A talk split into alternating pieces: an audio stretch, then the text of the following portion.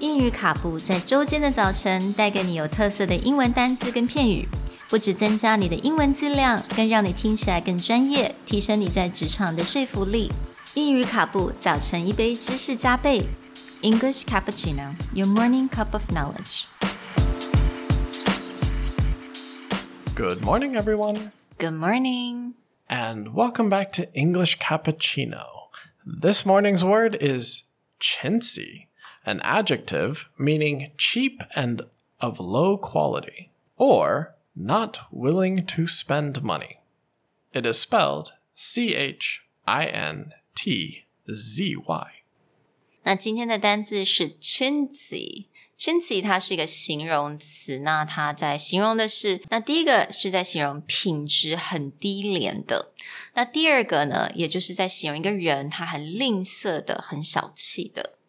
Chintzy is actually a word to describe a type of fabric or material that used to be mass produced but was very cheap and low quality for the laborers in Old England. Hmm. Because it was low quality, many of the royalty used to say that if something was very chintzy, it means hmm. that it was not very nice or it was very cheap.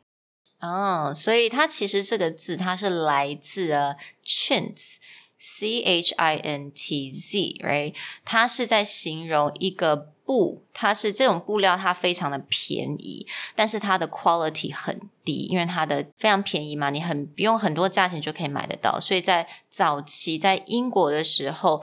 嗯、因为人家觉得啊，这种很低廉的东西，所以就是用这个字就引申变变成来形容，比如说有 low quality 的东西啊，然后呢，才变成来形容一个人他非常吝啬那种小气的。 Yeah, someone who's not willing to spend a lot of money.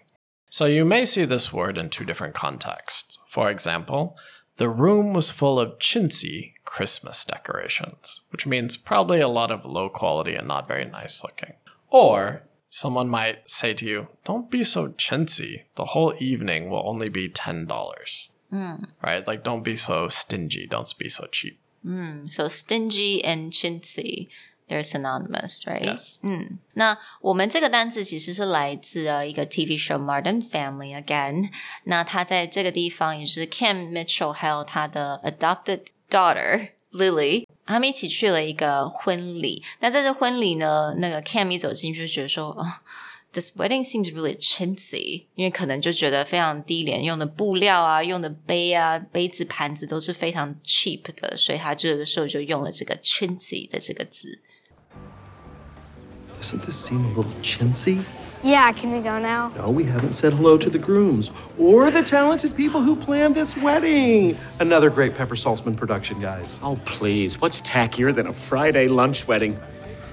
Going forward, don't be so chintzy with your English learning. Spend more time, and if you need to, a little money. Talk to you guys next time. Bye。Bye.